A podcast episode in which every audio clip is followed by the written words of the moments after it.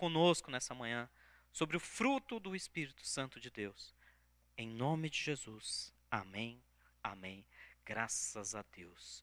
Povo de Deus lindo e maravilhoso, nós continuamos aqui, lembrando que é a terceira semana seguida. Nós já falamos na primeira semana sobre o mover do Espírito Santo dentro da igreja, como que as igrejas entendem, como que nós entendemos teologicamente, o que nós buscamos do Espírito Santo aqui, porque nós queremos tanto dessa capacitação do Espírito Santo para esse tempo, para este lugar, para essas pessoas. Nós vimos então na semana passada sobre o batismo no Espírito Santo. E eu estou aguardando aí mais testemunhos de vocês, porque muitos ainda não são batizados no Espírito Santo. Nós sabemos que existe muita limitação, principalmente intelectual. Não baixa intelectualidade. Pelo contrário, a alta intelectualidade, a razão muitas vezes bloqueia. Nós queremos entender tudo, nós queremos que tudo faça sentido, nós queremos muitas vezes colocar Deus de alguma maneira, eu falo por mim, porque eu sempre fui assim, colocar Deus dentro de uma caixinha ou de uma prateleira de uma maneira tão organizada, catalogada que nós possamos escolher como, quando, onde e entender todo o procedimento.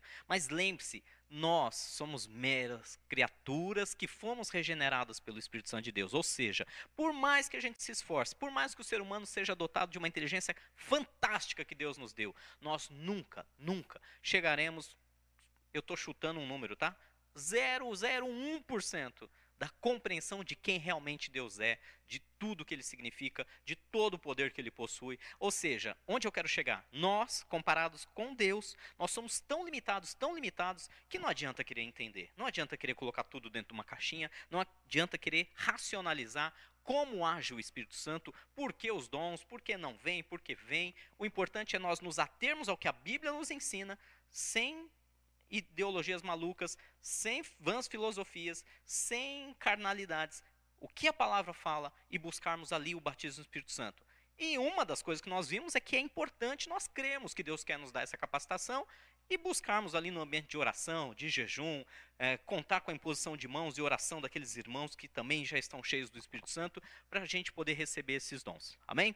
E hoje nós vamos falar sobre o fruto do Espírito Santo. Então, tá aí na tela para você, fruto do Espírito Santo, eu quero fazer uma introdução, pode passar o próximo, falando justamente sobre essa diferença que algumas pessoas ainda estão é, tendo um pouco de dificuldade. Né? O Espírito que habita em nós faz produzir o fruto do Espírito para o caráter e manifestar os dons do Espírito através do batismo para o poder. Deus é quem opera tudo em todos. Hoje falaremos sobre o fruto relatado em nove atitudes, as quais estão relacionadas com a obra do Espírito de imprimir em nós o caráter de Cristo, nos conduzindo a uma vida em santidade, sendo transformados de glória em glória na imagem de Jesus. Amém? Ah, essa pequena introdução ela serve justamente para dizer do que se trata o fruto. Muita gente faz muita confusão. Ah, os dons do Espírito Santo, isso é dom, isso não é. Ah, e o que nós vamos ver hoje sobre o fruto? Muita gente fala os frutos do Espírito Santo. Isso são dons? Não. A Bíblia relata que o fruto do Espírito Santo é justamente aquela transformação de caráter que acontece dentro de nós quando o Espírito Santo vem habitar sobre nós, independente do batismo no Espírito Santo. Independentemente do batismo no Espírito Santo, lembre-se, nós já falamos isso nas últimas duas semanas. Quando nós declaramos que Jesus é o Senhor, ninguém pode dizer isso se não for pelo Espírito Santo de Deus. O Espírito Santo de Deus habita nele, 1 Coríntios 12, 3. Então, o Espírito Santo passa a habitar entre nós, dentro de nós, e começa a trabalhar no nosso coração. Começa a trazer à tona o fruto do Espírito Santo. O que é um fruto? Né? Um fruto, como você muito bem sabe, né, é às vezes você chama, nós chamamos aqui no Brasil mais de fruta, né? As frutas servem especialmente para nos alimentar. Geralmente são vistosas, são bonitas. Quando você olha numa árvore, é aquilo que chama a atenção. O fruto, da mesma maneira, é algo que nasce em nós, ligados na verdadeira árvore, fonte de vida que é o próprio Deus, que vem chamar a atenção das outras pessoas e que vem abençoar a vida das outras pessoas, alimentando elas também. Então, seguindo aí no próximo slide, você vai entender que lá em Efésios 4, do 13 ao 15, diz exatamente isso. Para que, que serve esse fruto? Né? Para que, que é essa transformação de caráter? Até que todos alcancemos a unidade da fé e do conhecimento de Filho de Deus. E preste bem atenção a esse trecho. E cheguemos à maturidade, atingindo a medida da plenitude de Cristo. O propósito é que não sejamos mais como crianças, levados de um lado para o outro pelas ondas, nem jogados para cá e para lá por todo o vento de doutrina e pela astúcia e esperteza de homens que induzem ao erro. Antes, seguindo a verdade em amor, cresçamos em tudo naquele que é a cabeça, Cristo. Amém? Então, qual é o propósito do fruto do Espírito Santo? Enquanto o batismo no Espírito Santo traz dons para a edificação da igreja, para que Cristo seja glorificado e a igreja cresça e alcance mais e mais proporções no reino de Deus, o fruto, ele vem transformar cada um de nós individualmente. O fruto é uma operação do Espírito Santo que já habita em nós, transformando nosso coração, transformando nosso caráter e, como consequência, transformando nossas atitudes e pensamentos. Amém? Vamos lá, eu quero destacar alguns pontos ainda nessa introdução sobre fruto. Três pontinhos rápidos para vocês. O fruto, ele não serve apenas para alimento, como você já viu, a gente já falou. Né? Ele, obviamente, quando você olha para uma árvore, o fruto é aquilo que chama atenção. Geralmente ele é colorido, ele é vistoso. E ele tem, sim, essa grande finalidade de nos alimentar, de nos oferecer sustento. Da mesma maneira, o fruto do Espírito em nós não apenas alimenta a nossa própria vida, mas alimenta a nossa família, esposa, filhos, marido, irmãos, pais, todos que convivem conosco no trabalho, na escola, uh, na, na academia, onde for. O fruto serve para alimentar, para abençoar vidas, para fazer com que outros tenham ali também energia suficiente para crescer na presença de Deus. Porém, não ignore, volta aí para a tela, que o fruto também é semente, ele tem todo o fruto. Se você for pesquisar pela botânica, né, se você for ler, é, segundo a definição botânica, todo fruto tem dentro de si, algumas raras exceções à semente externa, mas todo fruto tem dentro de si uma semente. E essa semente tem uma outra finalidade. Ou seja, o fruto não serve somente para gerar alimento e abençoar a nós e a outros. Mas o fruto tem uma semente. E qual é a ideia da semente? A ideia da semente é perpetuar é manter, é dar continuidade ao legado. Ou seja, a semente cai na terra, gera uma nova planta, gera uma nova vida, gera um novo, novos frutos que vão alimentar a outros e assim por diante. Amém? Então, o fruto do Espírito, ele traz alimento, ele abençoa, ele é vistoso a, a, e traz bênção para todos que estão ao redor, mas ele também gera sementes. Se a gente trouxer isso para a vida espiritual, você vai entender que quando nós manifestamos o fruto do Espírito Santo, além de abençoar a vida de outros, porque outros vão se beneficiar muito de nós formos cheios nessa maneira e andarmos no fruto, além disso, nós vamos gerar novas vidas em Cristo. Nós vamos fazer com que essa semente caia em boa terra e novos cristãos se levantem para a glória de Deus na terra. Amém? Esse é um ponto importante, anota aí. Outra coisa, volta aí para a tela. Nenhum fruto cresce solto. Nenhum fruto cresce do nada, direto da terra ele sempre está ligado à sua planta original, à sua árvore. É a árvore que é a sua base, a árvore que é a sua estrutura, a árvore que é o seu sustento, que tem ali, né, vocês vão lembrar lá da biologia agora, lá, a, as suas veias e artérias, que são, na verdade, por onde passa lá, xilema, floema, passa todos aqueles grandes vasos das árvores que alimentam os galhos, que alimentam as folhas, que chegam também nos frutos. Ou seja, não dá para ter fruto do Espírito Presta bem atenção. Olha bem aqui, eu vou dizer mais uma vez. Não dá. É impossível ter fruto do Espírito desconectado da árvore que é Jesus. Lembra que ele fala lá em João capítulo 15 que ele é a videira, né?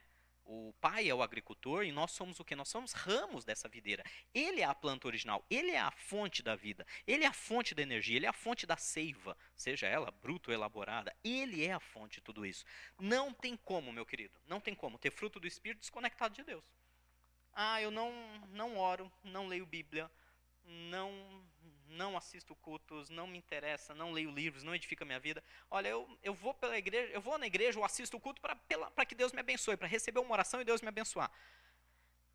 Dessa maneira você está enxertado, mas não está conectado à árvore original. Pode até ser que você sobreviva por um tempo, né, como uma trepadeira num, num muro, numa árvore, uh, mas para que você produza fruto do Espírito para que você abençoe outros, para que você também gere sementes para a eternidade, você precisa estar conectado diretamente à árvore. Amém? E o terceiro ponto, volta aí para a tela que eu quero lembrar para você. Muitas pessoas falam erroneamente os frutos do Espírito. Ah, mas, na verdade, a Bíblia fala o fruto, no singular. E aí tem gente que tem dificuldade de entender, mas como que é um fruto se são nove comportamentos, nove atitudes, né, nove transformações de caráter que, que Deus pode operar em nós, segundo o texto clássico que todos conhecem? Porque imagina isso, imagina, sei lá, uma, uma mexerica. Mexerica, dependendo da região, uma bergamota, para você que está aí no sul, ou como é que tem outro nome desse negócio? Tangerina, tangerina. Imagina essa fruta, é um único fruto. Mas quando você tira aquela casca, você tem vários gomos compondo o mesmo fruto. Então, imagina mais ou menos nessa ideia. O fruto do Espírito é único. Quando o Espírito vem e habita em você, ele vem com um pacote completo. Ele quer trabalhar todas essas coisas. Mas cada fruto representa como se fosse um gomo desta fruta.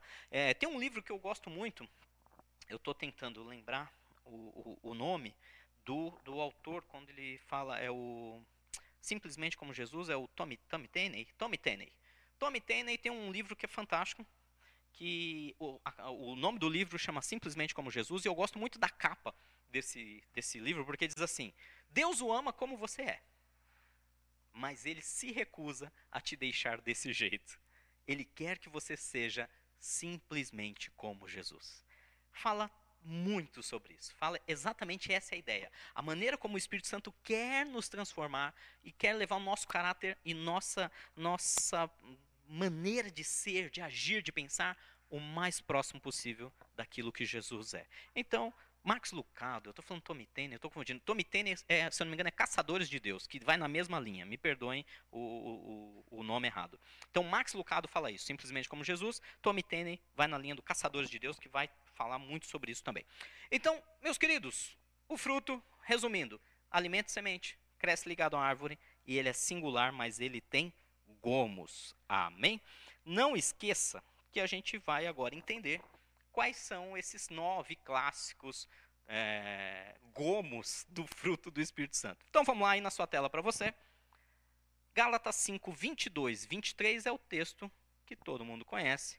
Mas o fruto do Espírito é amor, alegria, paz, paciência, amabilidade, bondade, fidelidade, mansidão e domínio próprio.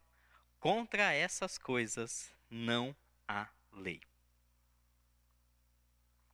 Amém? Olha que interessante.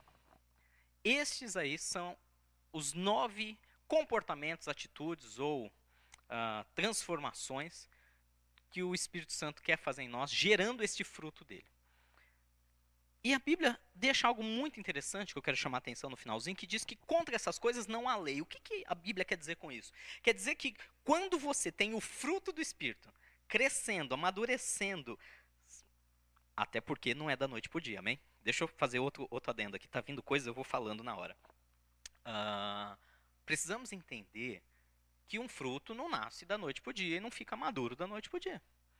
Então, Deus quer trabalhar isso em. Muitas pessoas acham, ah, aceitei Jesus, me batizei nas águas, o Espírito Santo habita em mim, agora eu tenho fruto do Espírito, pronto, eu, eu já tenho amor, eu já tenho alegria, paz, eu tenho paciência, eu tenho amabilidade, eu já tenho bondade. Isso acontece muito, muito. Quando nós oramos, intercedemos por dias, meses, anos por alguém que a gente ama, para essa pessoa ter um encontro real com Jesus Cristo. Nós intercedemos muito pela nossa família, por quem está próximo de nós, aí essa pessoa tem um encontro real com Jesus. Pronto, ela aceitou Jesus. E o que, que acontece? Inconscientemente, na nossa ignorância, por não entender esse processo do fruto que tem que crescer e amadurecer, nós queremos exigir, exigir dessa pessoa que acabou de ter um encontro real com Jesus que ela já seja amável, que ela já seja paciente, que ela já seja bondosa, que ela já seja amorosa. Gente, não é assim que funciona. O fruto leva um tempo. E o importante é que a Bíblia diz que quando isso se manifesta, não tem lei. Ou seja, nada, não há acusação, não há nenhum trecho da palavra que deixe de ser cumprida se você tiver esse fruto do Espírito latente pronto e preparado na sua vida para ser exposto para outros. Ou seja, se o fruto do Espírito é real na sua vida, automaticamente toda a Bíblia vai se cumprir através deste momento. Amém? Vamos lá então para nossas para nossa primeiro, nós vamos falar sobre os nove de maneira rapidinha, eu vou passar por eles, depois nós vamos debater mais tempo na live na sexta-feira, nós conversamos com mais calma. Mas hoje o tempo, obviamente, é um pouco curto. Eu vou passar informações e pedir que o Espírito Santo trabalhe em seu coração e traga essa verdade até você. O primeiro deles, que a Bíblia relata, é o amor. Sem dúvida alguma, é a maior manifestação aparente de que o Espírito Santo habita em nós. Precisamos aqui explicar que o amor não se trata de um sentimento, atenção a isso, mas sim de uma atitude intencional e prática de priorizar, valorizar e zelar pelo outro, mesmo que em algumas circunstâncias isso signifique abrir mão do nosso próprio conforto, seja ele físico, emocional e até mesmo financeiro. Amém? Queridos, amor sem amor não dá. O, o amor é, é, eu diria que o amor é o cerne desse fruto, é, é o gomo principal, onde todos os demais crescem ao redor dele. A palavra de Deus, toda a Bíblia se resume em amor. A palavra diz em 1 João 4 que Deus é amor. E, e, e olha, porque Ele é amor, tudo que Ele faz é voltado na, na, na atitude do amor. Não é no sentimento. Muita gente fala, ah, o amor é um sentimento, eu não amo mais. Gente, não estou falando de sentimento. Sentimento hoje você gosta, amanhã você odeia. Hoje você está feliz, amanhã você está triste. Hoje você está satisfeito, amanhã você está desconfortável. Agora, amor é atitude. Assim como perdão, e nós vamos falar isso de outro dia, mas é uma atitude. Eu escolho amar, eu escolho zelar, eu escolho cuidar, eu escolho priorizar, eu escolho, uh, em detrimento do meu desejo, abençoar a vida do outro. E a palavra, a Bíblia toda é resumida em dois mandamentos. Você tem os dez mandamentos no Velho Testamento, Jesus vem e faz um grande resumo que, que vai muito além do pode, não pode, pode, não pode. Se você olhar os dez mandamentos, é pode isso, não pode aquilo. Isso pode, aquilo não pode. Jesus quebra esse paradigma e fala: esquece o que pode e não pode. Contra isso não há lei. Se você amar a Deus acima de todas as coisas, e se você amar ao seu próximo como se fosse você mesmo. Então o amor é sem dúvida a maior forma de expressarmos o fruto do Espírito. Lembrando que, ah, Rogério, mas se não é um sentimento, ah, eu não estou com vontade de amar, de a, a, amar os, os perdidos, não, não tenho desejo, eu não consigo sentir esse desespero de ver as pessoas perecendo, eu não consigo ficar preocupado, me perdoe, eu não sei, como que eu faço para ter amor? Volto a dizer, amor é decisão, é atitude. Eu vou e vou fazer algo por amor. Não importa se eu estou sentindo vontade, eu não preciso sentir não é sentimento. Agora tem algo muito interessante que a gente precisa entender, que o amor ele é plantado em nós por Deus. Ele vem de Deus. Olha o que fala o próximo versículo. Acompanha comigo lá em Romanos capítulo 5, versículo 5. E a esperança, está falando do próprio Senhor Jesus, não nos decepciona, porque Deus derramou seu amor, onde? Em nossos corações. Por meio de quem? Do Espírito Santo que ele nos concedeu. Ou seja, Fique em paz. Esse amor vem do próprio Deus. E volta a dizer: não é sentimento, não é vontade, é escolha. Se você estiver em comunhão com o Espírito Santo, esse fruto do amor vai ser gerado dentro de você. E automaticamente Deus vai fazer esse fruto crescer e amadurecer a ponto de você ser um abençoador. Olha que interessante, nós estamos falando de dons, de Espírito Santo. E, ah, Rogério, por que hoje você está falando do fruto, que fala só de caráter? O, o, a gente não quer saber disso, a gente quer saber de poder, de fogo, de glória, a gente quer ver o morto levantando, a gente quer ver o aleijado né, também andando, queremos ver o cego enxergando, queremos andar sobre as águas, eu quero ver a glória de Deus. Olha o que 1 Coríntios capítulo 13, texto clássico, versículo 1 ao 3 fala. Ainda que eu fale a língua dos homens e dos anjos, dom de línguas, se não tiver amor, serei como o sino que ressoa ou como prato que retine. Ainda que eu tenha o dom de profecia, mais dons, hein? E saiba todos os mistérios, dom do conhecimento, e todo o conhecimento, e tenha uma fé, o dom da fé, capaz de mover montanhas, mas não tiver amor, nada serei. Ainda que eu dê aos pobres tudo o que possuo, e entregue o meu corpo para ser queimado, o dom da generosidade, mas não tiver amor, nada disso me valerá. Amém?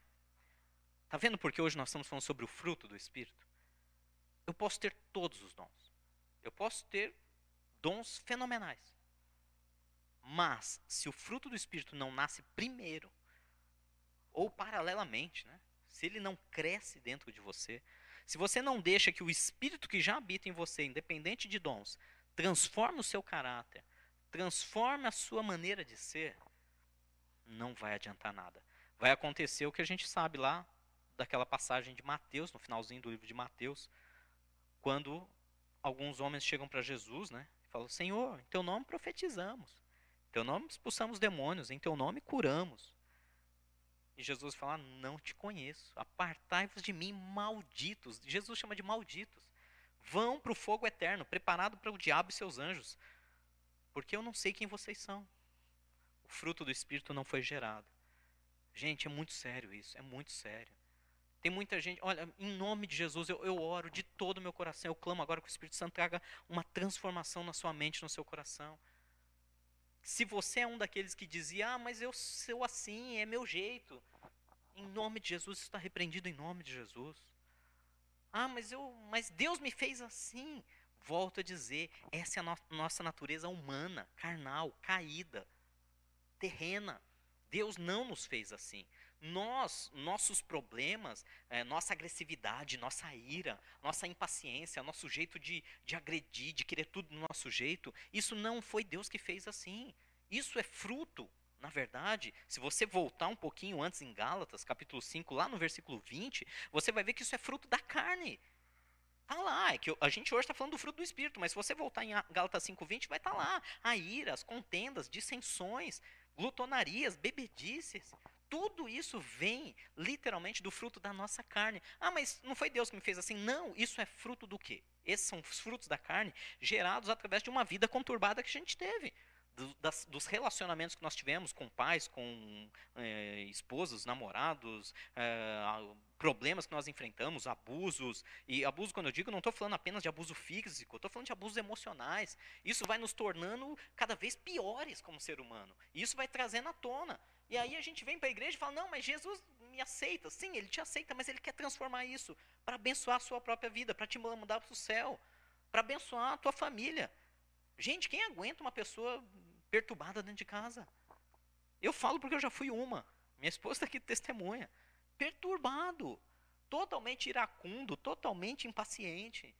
Totalmente. Uma pessoa sem amor, sem carinho, uma pessoa estúpida uma pessoa cheia da razão, cheia de orgulho. Se o Espírito não tem esse, essa liberdade de trabalhar isso em nossas vidas, nós corremos um sério risco de não ter nada a ver com Ele. Principalmente no dia do, da grande vinda do Senhor, quando Ele nos chamar para perto dele. Então, é muito sério o que eu estou falando.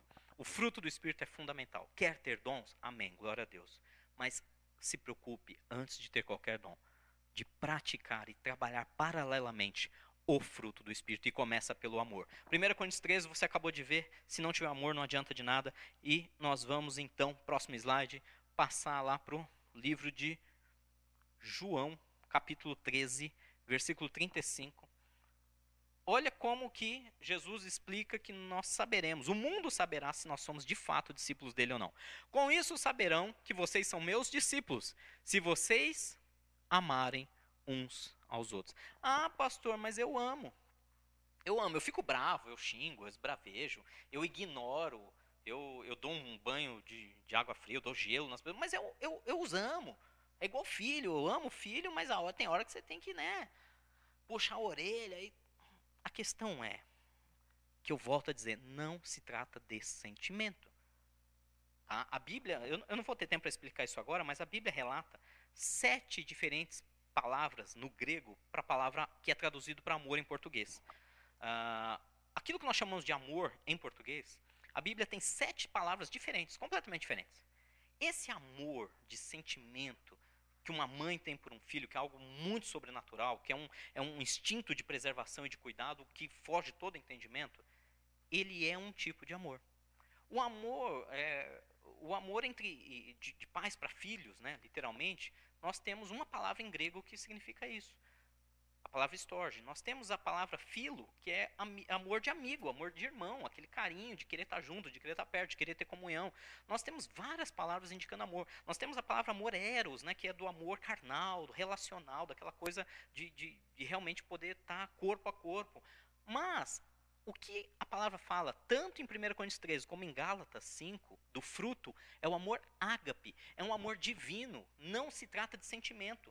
Não importa se eu quero ou não quero estar junto, não importa se eu gosto ou não gosto da pessoa. Eu decido amar, eu decido fazer o que há de melhor, que é possível das minhas mãos fazerem para aquela pessoa. Amém?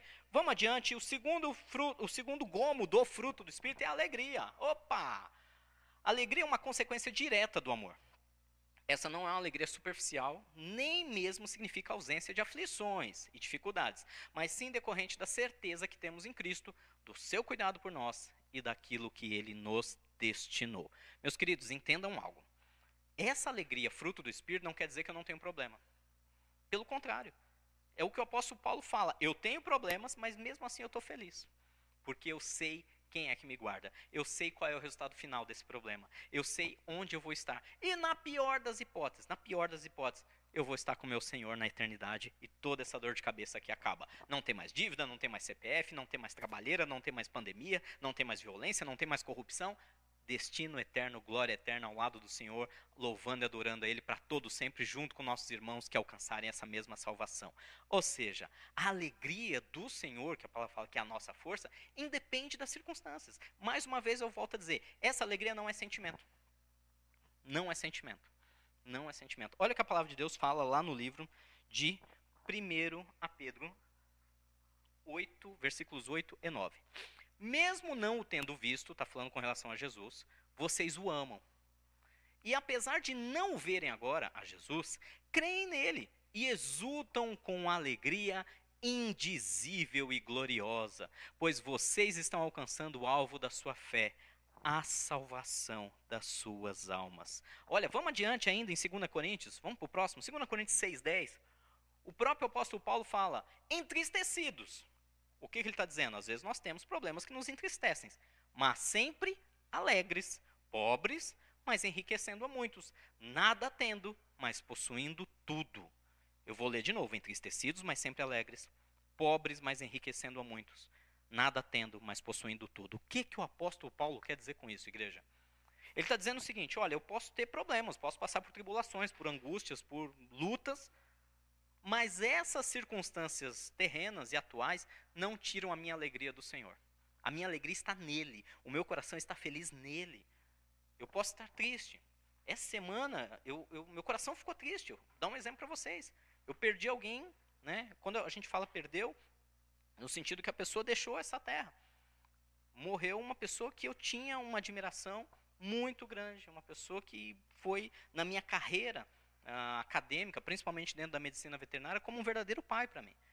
E lógico, o nosso coração se entristece por pela saudade, por saber que não vamos poder nos ver mais aqui nesses dias, nessa terra, nos próximos anos. Porém, por mais que essa tristeza seja algo humano e natural e, é, e, e faz parte da nossa realidade de uma vida plena aqui na terra, isso não tira a alegria do meu coração da certeza de quem Jesus é, do que Jesus fez por mim e de onde eu vou passar a eternidade. Uma coisa é distinta da outra. É como se eu falasse assim: olha, é, eu, eu tive um prejuízo. Eu tive um prejuízo essa semana, é, sei lá, eu, eu. Não aconteceu, tá? Estou dando um exemplo aleatório, bizarro, para vocês entenderem. Ah, eu, eu bati o para-choque do carro no, na coluna, no estacionamento, e arranhei o para-choque do meu carro. Puxa, fiquei chateado, porque né, arranhei o carro. Mas aí eu me lembro, e é bem fictício isso, que na minha conta tem 40 milhões de reais aplicados. E aí eu penso, puxa, eu fiquei triste porque eu arranhei o para-choque do carro, mas o que, que é isso? O que é esse prejuízo perto do que eu tenho na minha conta? Perto de tudo aquilo que tem ao meu dispor? Vocês estão me entendendo? Então, por mais problemas e aflições que nós tenhamos, o nosso foco tem que ser naquilo que Jesus fez e aquilo que ele vai fazer ainda por nós nos próximos dias. Amém? Por isso vem essa alegria. Daí vem essa alegria de dizer que mesmo que eu não tenha nada, eu estou abençoando, eu estou dando a muitos. né? Mesmo que eu seja pobre financeiramente, eu tenho enriquecido a muitos espiritualmente. Eu posso não ter nada de patrimônio, mas mesmo assim estou possuindo todas as coisas. Isso é mais do que motivo para entristecidos, mas alegres no Senhor. Amém? Deixa eu fazer uma ressalva aqui. Isso é muito importante também que eu vou falar. Tem muita gente que, que, que o irmão chega para ele né, e fala: Puxa, eu não estou bem, eu tô, tô triste, eu tô, tô em depressão. Aí o irmão, cheio de sabedoria, vira e fala: Foi ironia, tá? Para quem não entendeu. Ah, alegre-se no Senhor. A alegria do Senhor é tua força. Vai, não fica assim não, não fica triste não. Se alegra em Deus. Gente, deixa eu fazer um paralelo aqui. Depressão, para quem não entende, e inclusive nós estamos no mês setembro, mês amarelo, que fala sobre os cuidados com a saúde emocional. Para quem não ainda entendeu, para quem ainda está um pouco é, limitado no conhecimento, entenda de uma vez por todas, por favor, preste bastante atenção. A depressão, assim como qualquer doença emocional, é uma enfermidade. Não se trata, nem tudo é demônio. Tá entendendo? Assim como o câncer é uma enfermidade, e Deus pode fazer um milagre e curar um câncer, e eu já vi isso acontecer várias vezes, sim, Deus pode. Mas é uma enfermidade que também carece de tratamento, carece de um acompanhamento médico e, se necessário, cirurgias, quimioterapias, radioterapias e afins. Do mesma maneira que a Covid, né, o Covid-19 é uma doença, e Deus pode tanto pôr a mão e não ter sintoma nenhum, como pode ter sintomas e necessitar de uma internação, de uma intubação, de UTI, de tudo mais. A depressão também é uma doença. Não se trata apenas de vontade, de desejo. Ah, levanta dessa cama, sai daí, se alegra. Né? Deus não te fez para ficar assim. Não vai funcionar, isso só vai piorar. Então, em nome de Jesus, irmão e irmã, que estava fazendo isso, para. Para, por favor. Entenda que depressão é, uma, é um distúrbio relacionado aos neurotransmissores. É físico. Tá? Não é só da mente da pessoa, não é só uma imaginação, não é só. é, é físico. Tá? O cérebro sofreu uma alteração química, bioquímica, e ele começa a não produzir os neurotransmissores nas quantidades é, aceitáveis. Por isso a pessoa tem esses determinadas atitudes. Então, por favor, não confunda. Alguém está em depressão, ore por ela, abençoe a vida dela, mas não force a barra dizendo para ela se alegrar. Pelo contrário, ajude ela a procurar um bom terapeuta, um acompanhamento médico e, e debaixo de oração ajude ela a sair dessa situação, que eu tenho certeza que vai dar certo. Amém? adendo aí, eu acho que vale a dica. Vamos para o terceiro gomo desse fruto, é a paz. Nos tempos em que vivemos, parece cada vez mais difícil encontrar paz. Os telefonemas, os compromissos, o trânsito e a rotina descontrolada deixam as pessoas em um estado constante de ansiedade. Deus afirma que é possível para o cristão viver uma vida de paz através do exercício da oração, mesmo passando por uma vida tumultuada por sofrimentos e por angústias. Vamos lá em Filipenses 4, do 6 ao 7, que diz: Não andem ansiosos por coisa alguma, mas em tudo pela oração e súplicas, e com ação de graças, apresentem seus pedidos a Deus. E a paz de Deus, que excede todo o entendimento, guardará os seus corações e as suas mentes em Cristo Jesus. Amém? Olha que interessante. Poxa, Rogério, mas você não falou que a pessoa não pode ficar ansiosa? Eu estou falando de uma pessoa sadia, que, sua, que, o, que o seu cérebro tem todos os seus neurotransmissores sendo produzidos nas medidas certas, secretados e absorvidos na quantidade certa. Nós, que estamos saudáveis, muitas vezes nós ficamos ansiosos, nós queremos resolver coisas que estão além do nosso alcance. Por exemplo, alguns acompanharam, o pessoal do meu discipulado, os pastores aqui, acompanharam o, o, a situação que eu fiquei nessas últimas semanas, porque eu, eu estou vendo que está chegando a hora, logo, logo, muito provável, mais quatro semanas, eu acredito que o Estado deve entrar na fase verde, e nós vamos reabrir as portas. E aí, para quem não está sabendo o que está acontecendo, a gente fez uma. A gente, né?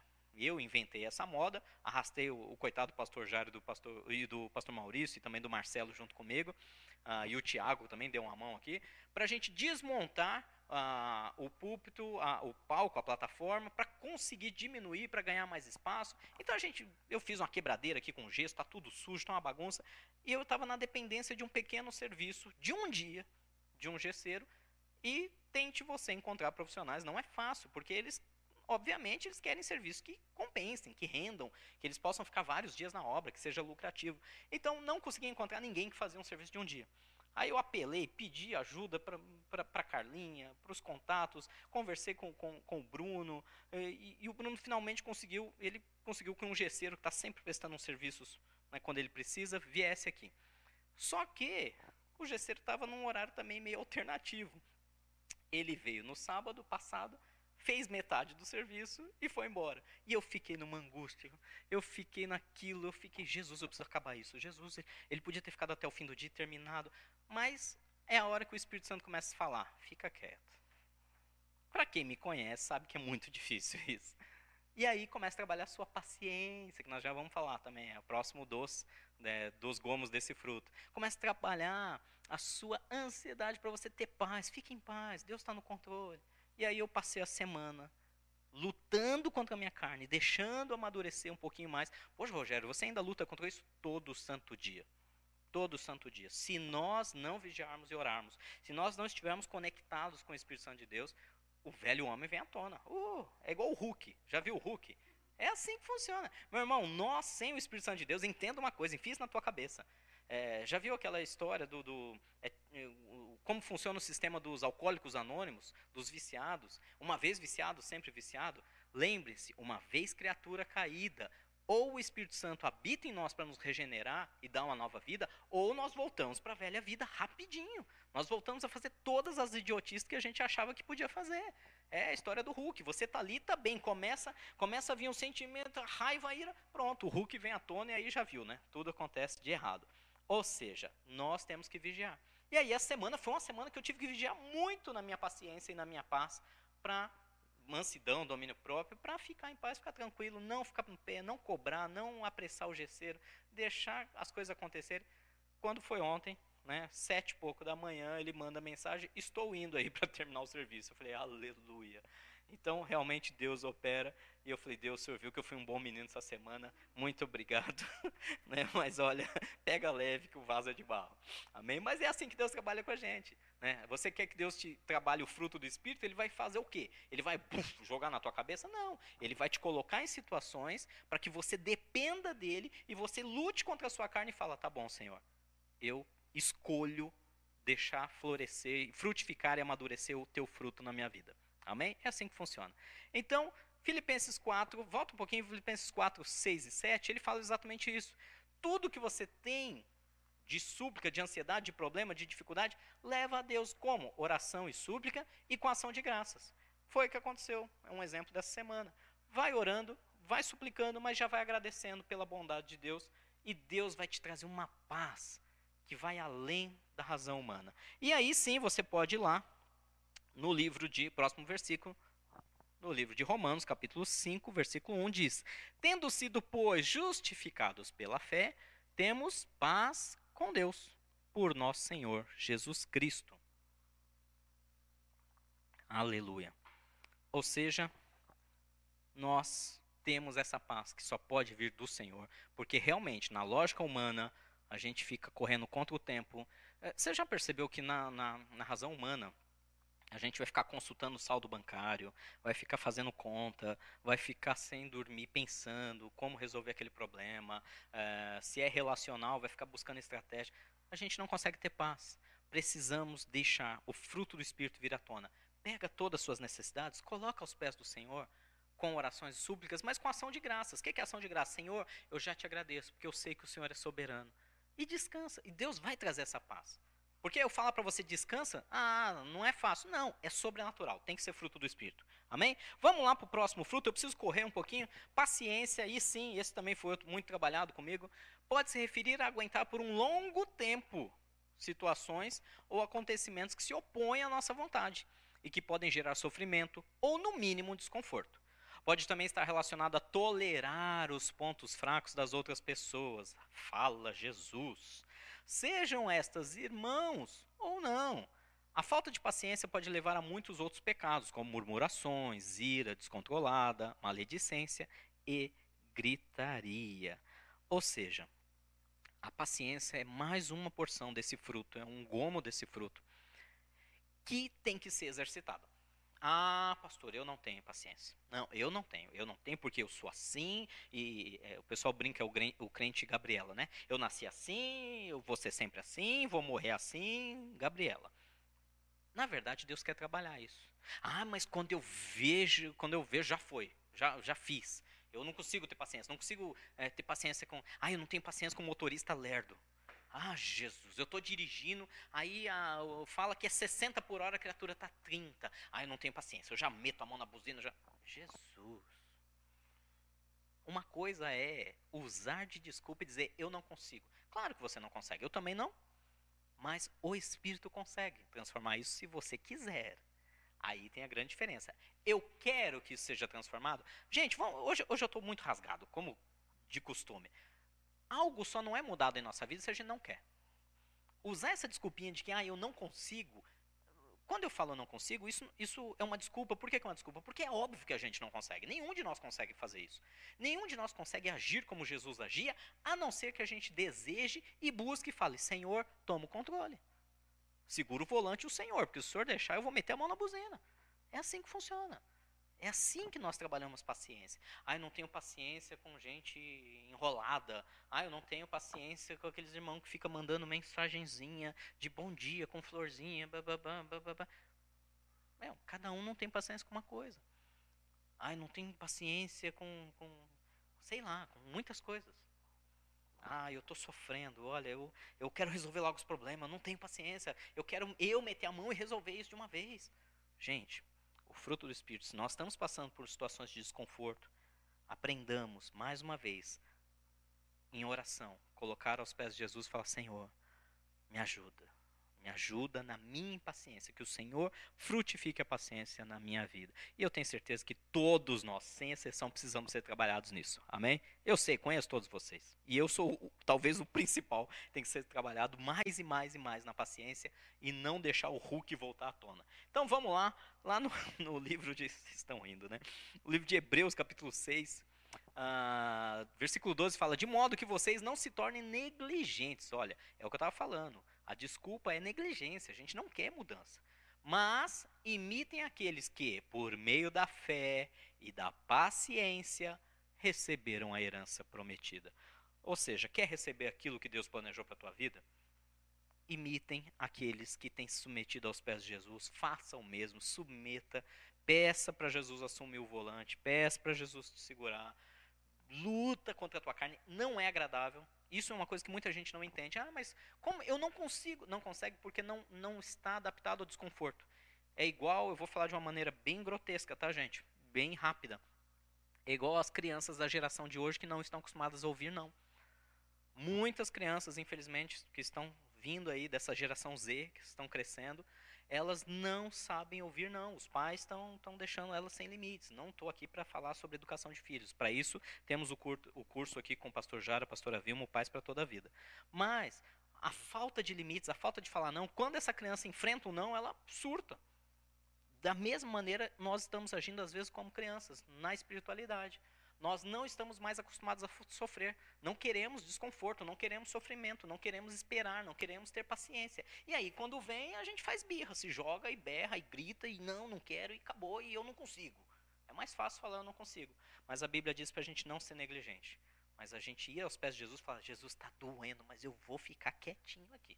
Está doendo muito, o senhor sabe que eu quero trazer o Hulk à tona, mas eu vou ficar me segurando aqui quietinho para te agradar, porque eu te amo e eu sei que o Senhor vai me recompensar por isso e eu vou alcançar a herança. Amém? O item 5, o gomo 5 do nosso fruto. Ah, eu pulei um, pera, eu pulei o Salmo 37, pode voltar. Salmo 37, 7 ainda fala de paciência. Descanse no Senhor, aguarde por Ele com paciência.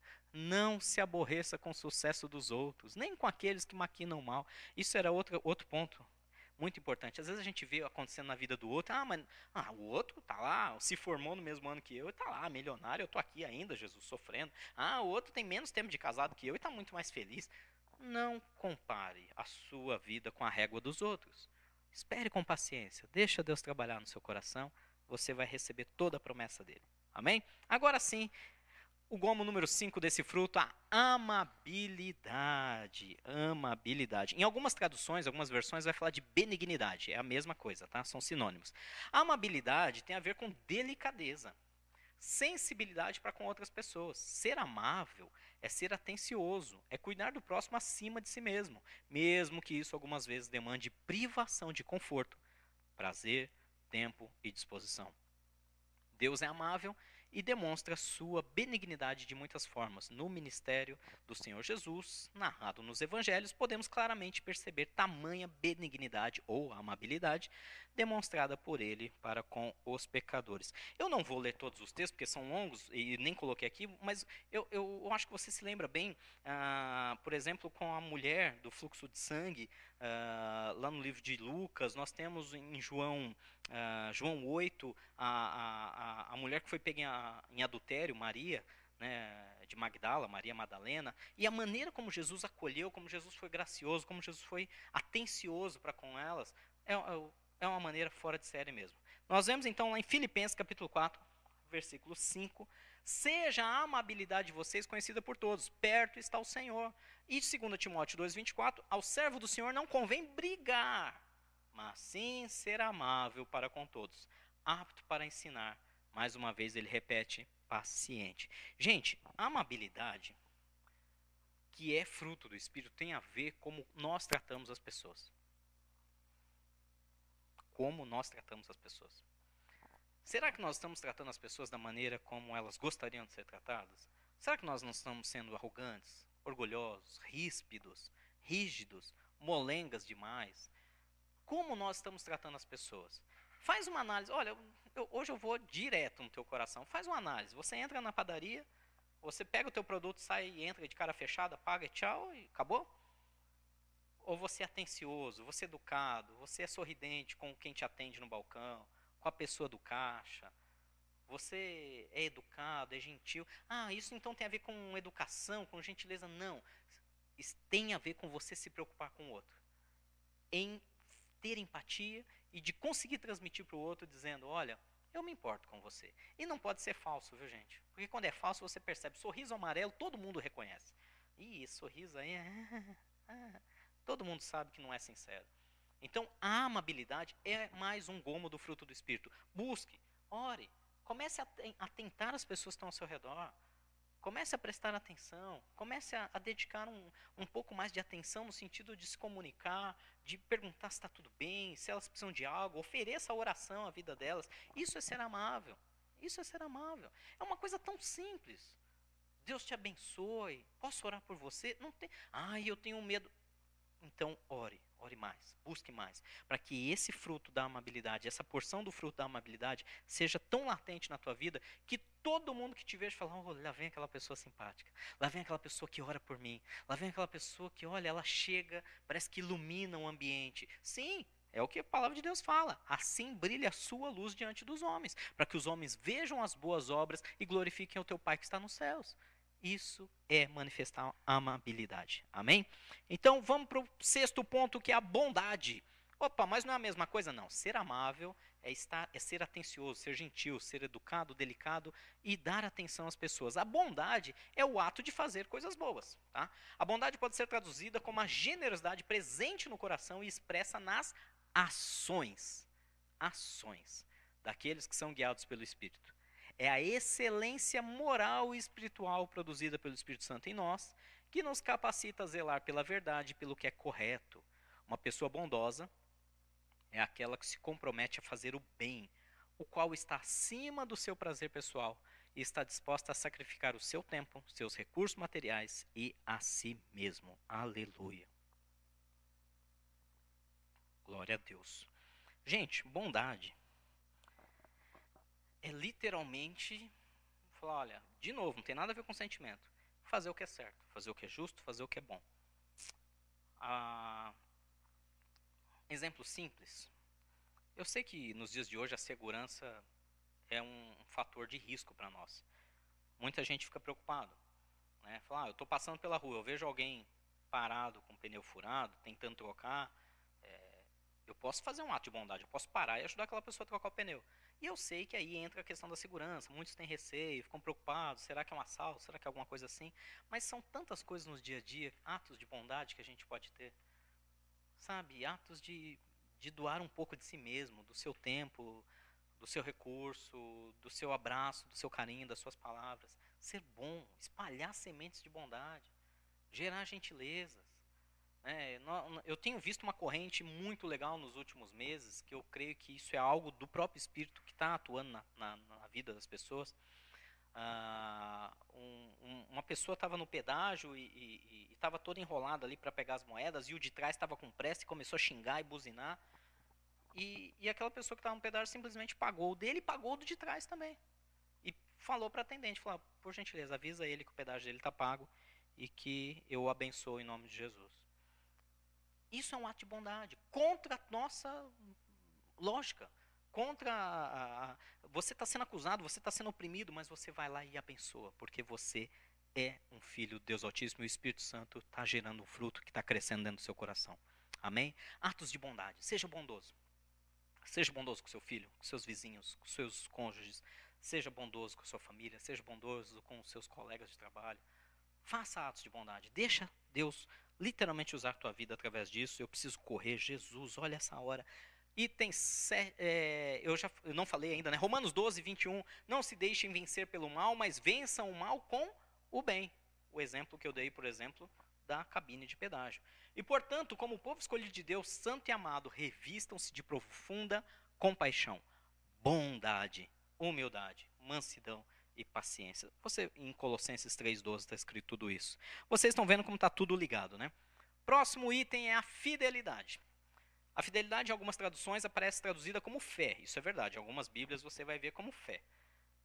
Essa também é uma tradução correta do termo grego utilizado. Porém, devido à clara relação com a bondade e a benignidade citadas anteriormente, a tradução que mais se encaixa no contexto é fidelidade, tanto que é a tradução que está aí na NVI, ou lealdade, a qual pode ser manifesta tanto no relacionamento para com Deus como para com os outros. Ser fiel.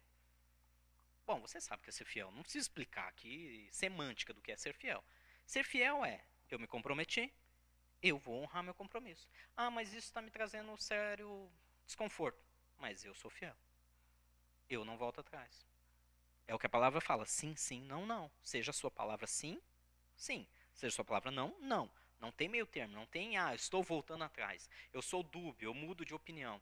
Ah, Rogério, mas nós vivemos na pós-modernidade, tudo tem que ser reavaliado, revisto. Não tá bom, tem que parar. Depende. Se nós estamos falando de trabalhos, às vezes você está numa carreira, às vezes você está numa situação que não está sendo boa para você.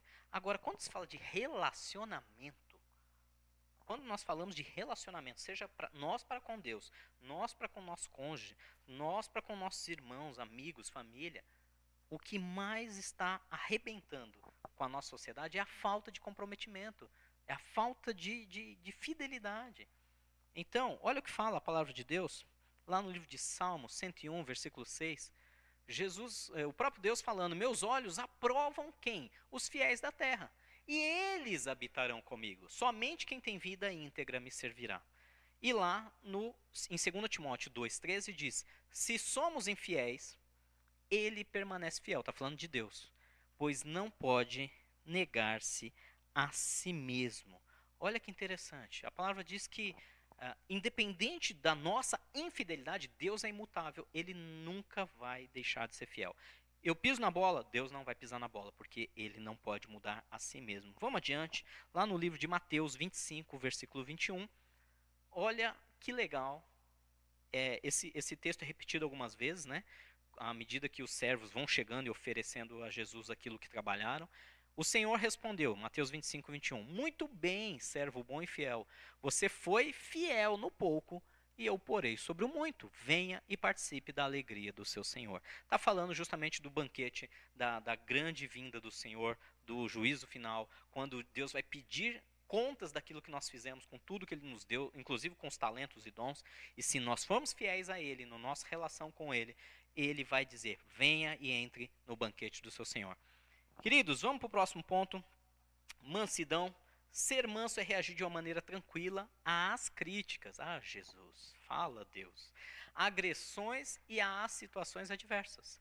É tratar os outros com paciência e amor quando esses cometam algum erro ou lhe prejudicam. Ser manso é não reivindicar o seu direito, não se defender, mas entregar-se ao único que julga retamente. Ela, a ela, a mansidão, é o oposto da agressividade, da raiva, da violência. Sermos gentis uns para com os outros revela o fruto do Espírito em nós e nos faz imitadores do nosso Senhor. É muito, é muito simples dizer o que é mansidão. Olha como é fácil. Quando eu falo, este cão é bravo, é feroz, é agressivo, pronto, é o oposto. Ah, este cão é bonzinho, ele é manso. A gente fala isso de um animal, né? Esse animal é manso. Esse cão é manso. O que, que a gente quer dizer com isso? Se ele não vai nos machucar, se ele não vai nos ferir, se ele é, em outras palavras, até meio bobo, né? A ponto da gente poder puxar ele ali pelo rabo e não ser machucado.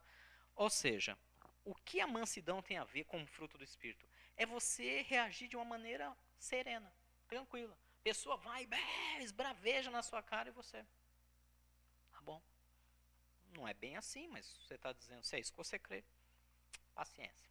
Ah, e você não vai brigar? Não. Ah, e olha, estão te difamando nas redes sociais, você não vai se defender? Não. Por quê? Porque a mansidão é um gomo do fruto que você tem que exercitar. Lógico que lá dentro, né, tá o vulcão em erupção, né? Tá querendo vir o Hulk à tona. Mas em Deus oramos, jogamos ali nos pés do Senhor, falou: "Senhor, não vou fazer nada tá doendo, eu quero, eu quero brigar, eu quero esbravejar, eu quero vir à tona, eu quero trazer meu lado da versão, mas eu vou ficar quietinho, Senhor. Então, mansidão é reagir de maneira branda, suave, ou até mesmo não reagir, ficar quietinho, calado em meio a adversidades. Amém? Que Deus nos ajude com isso. E vamos lá ainda adiante. Olha o versículo lá do livro de Mateus 11, 29, Jesus dá esse exemplo quando ele fala para trazer o jugo sobre ele, né? Tomem sobre vocês o meu jugo e aprendam de mim, pois eu sou manso e humilde de coração. E vocês encontrarão descanso para suas almas. Adiante ainda, lá no livro de 1 Pedro, capítulo 3, versículo 16, a palavra nos ensina: façam tudo com Man, façam, é, contudo, façam isso com mansidão e respeito, conservando boa consciência, de forma que os que falam maldosamente contra o bom procedimento de vocês, porque estão em Cristo, fiquem envergonhados das suas calúnias. Amém? Ou seja, é responder com brandura ou sequer responder às vezes, quando nós somos é, provocados, instigados, quando alguém nos fecha no trânsito, tudo isso nós vemos quem tem a mansidão, quem está exercitando a mansidão ou não. E finalmente nós vamos falar lá do domínio próprio, que tem muita coisa a ver também, mas ele é mais amplo, a, o domínio próprio é um pouco mais amplo, fala mais sobre nossos desejos. Domínio próprio é ter autocontrole, é saber possuir e direcionar a vontade, os sentimentos e o corpo com sabedoria. O fruto do espírito pode ser visto na relação que alguém tem consigo mesmo. O domínio próprio também pode ser traduzido como temperança. Algumas versões está escrito assim. No sentido original, o termo grego descreve a capacidade de uma pessoa conter-se a si mesma. Exercendo o domínio próprio, submetemos todas nossas vontades à obediência de Cristo. Olha como Cristo fazia. Lá em 1 Pedro 2,23, próximo, diz que quando insultado, Jesus não revidava. Quando sofria, não fazia ameaças, mas entregava-se àquele que julga com justiça. Em 1 Coríntios 7,5, não se recusem um ao outro. O apóstolo Paulo falando é, sobre o casal deixar de ter relação, é, deixar de, de, de, estar juntos, de dormirem juntos, é, para um tempo de jejum. Ele fala que isso pode ser utilizado, isso é muito bom também, é um, um sacrifício espiritual, mas que tem um limite. Não se recusem um ao outro, exceto por mútuo consentimento e durante certo tempo, para se dedicarem à oração. Depois, unam-se de novo, ou seja, voltem a dormir juntos novamente, voltem a ter relações, para que Satanás não os tentem, não os tente por não terem domínio próprio.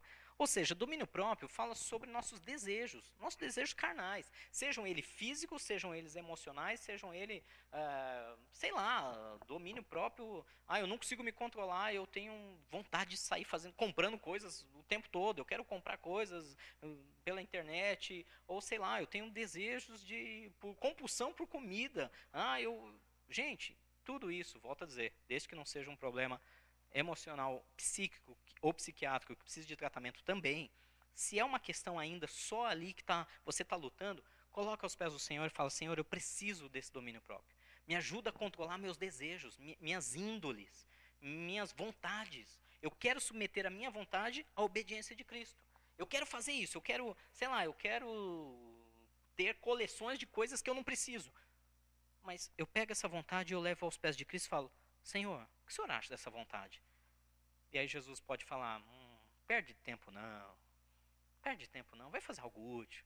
Eu posso ter um desejo, sei lá, por, por entrar num projeto de longo prazo, de, ah, eu vou fazer um novo curso de não sei o quê.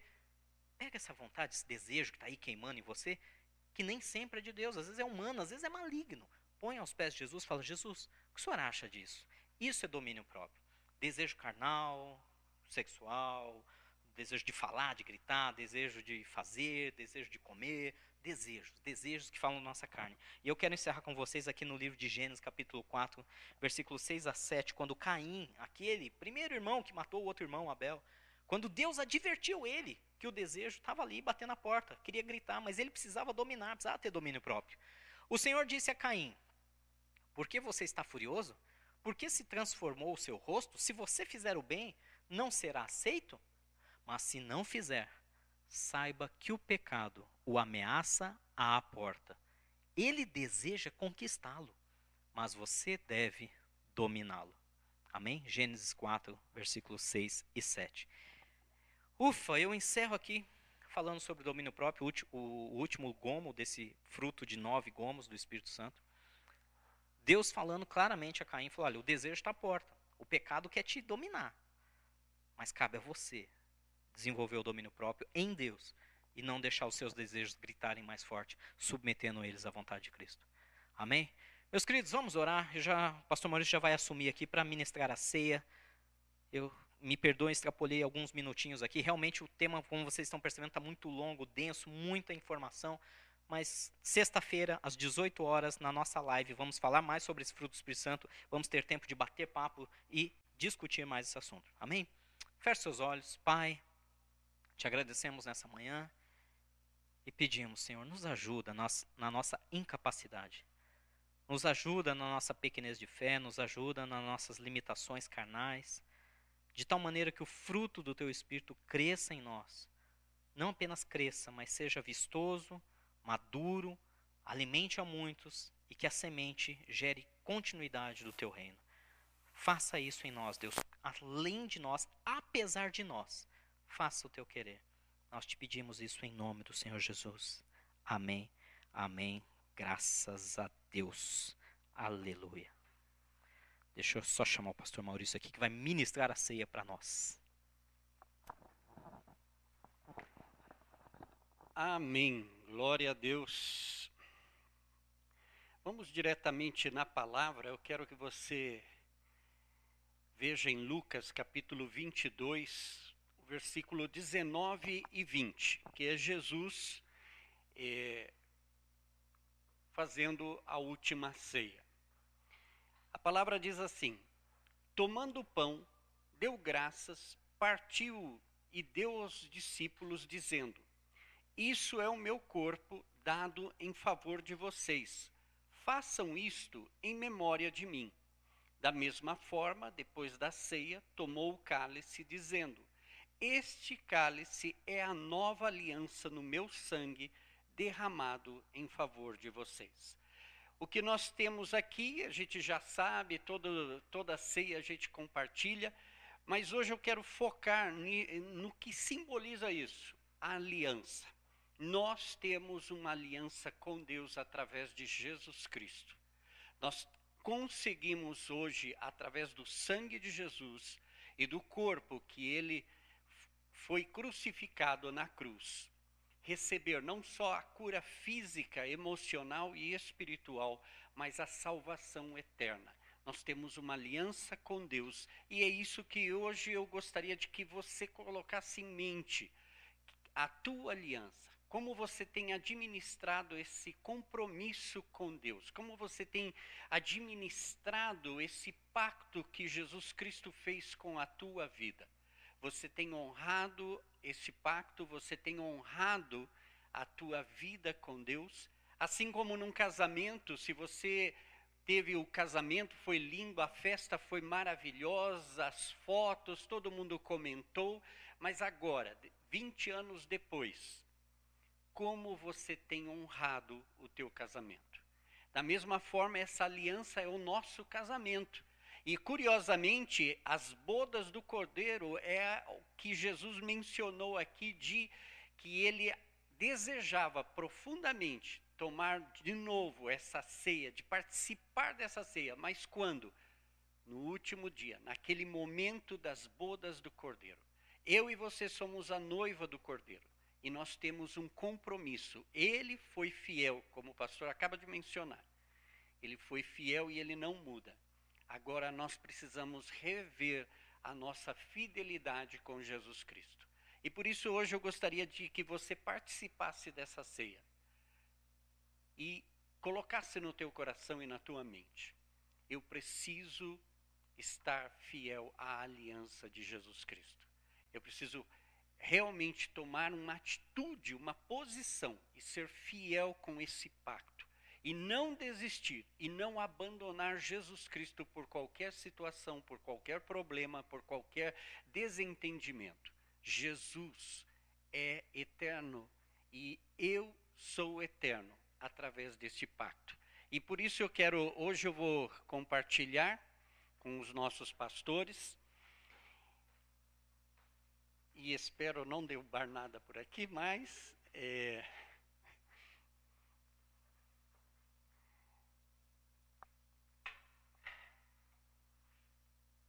e lixo. E você aí na tua casa, né, Esperamos que talvez essa seja a última ceia desta forma e que provavelmente no próximo mês a gente já possa estar com alguns irmãos aqui junto conosco. Mas independente disso, essa aliança é algo que supera qualquer problema que você tenha, qualquer situação que você esteja enfrentando.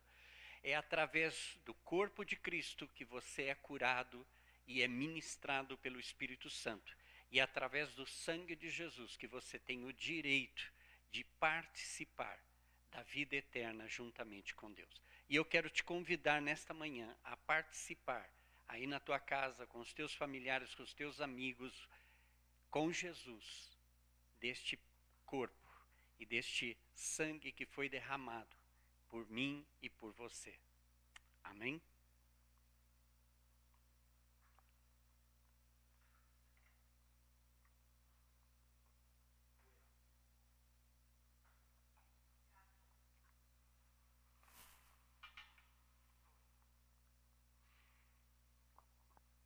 Espírito Santo, nós queremos te bendizer e te adorar neste momento. Porque o Senhor foi enviado justamente porque o sangue foi derramado pelas nossas vidas. E hoje nós estamos aqui, ó Deus, tomando posse da aliança que Jesus Cristo fez conosco. Pai, eu te peço em nome de Jesus Cristo, que o Senhor durante toda esta semana possa ó Deus, falar conosco, levar-nos a um verdadeiro e profundo arrependimento nas nossas vidas. Que o teu povo que se afastou dessa aliança possa voltar-se novamente para essa aliança. O Senhor permanece fiel, Senhor, e nós queremos voltar a ser fiéis contigo. Portanto, Senhor, olha para cada família representada aqui no aprisco, Senhor. Olha para todos esses irmãos que estão enfrentando dificuldades, problemas, conflitos, Senhor. Que esta semana eles possam ser ministrados através do poder do Teu Espírito Santo Que o Senhor envie a cura para aqueles que precisam ser curados fisicamente, emocionalmente, em nome de Jesus. Que o Senhor envie, Senhor, ó Deus, o poder do teu Espírito Santo para revelar a Jesus Cristo em suas mentes e em seus corações. Que eles sejam cheios desta plenitude da tua presença e que nesta semana nós possamos ser grandemente abençoados pelo conhecimento da tua palavra, pela revelação de Jesus Cristo aos nossos corações. Que o poder da aliança do sangue de Jesus esteja sobre todas as nossas casas, sobre as nossas famílias, sobre os nossos bens. Que o poder do sangue de Jesus possa operar em nossas vidas e nós possamos ser adoradores em espírito e em verdade. Que nós possamos glorificar e e honrar a Jesus Cristo nesta semana. Portanto, Deus aceita, Senhor, a nossa oração e eu te peço, fortalece os braços que estão cansados, Senhor. Ó Deus, levanta aquele que está caído. Usa-nos, Senhor, como instrumentos da tua justiça neste mundo e fortalece o teu povo no meio dessa pandemia. Ó Deus, que isso não abale a fé, mas possa fortalecer a fé de muitos e que cresçamos, Senhor, e que possamos estar aptos, Senhor, para a volta de Jesus. Nós queremos te agradecer por esta manhã, nós te agradecemos por esta campanha e continua conosco, Espírito Santo, trabalhando nas nossas mentes, nos nossos corações, transformando tudo aquilo que nós tínhamos como costume, Senhor. Nós queremos ser renovados totalmente através da tua palavra. Nós te agradecemos e honramos o teu nome em nome de Jesus Cristo. Amém e amém. Muito bem, que Deus possa abençoar, que essa seja uma semana distinta para todos nós, seja uma semana de bênçãos e essas bênçãos sejam a realidade do Espírito Santo na minha vida, podendo usar a minha vida para abençoar a muitos outros. Se tu uma bênção e continue fiel à aliança e ao pacto de Jesus. Deus os abençoe neste tempo. Tenha um bom domingo e até a próxima semana.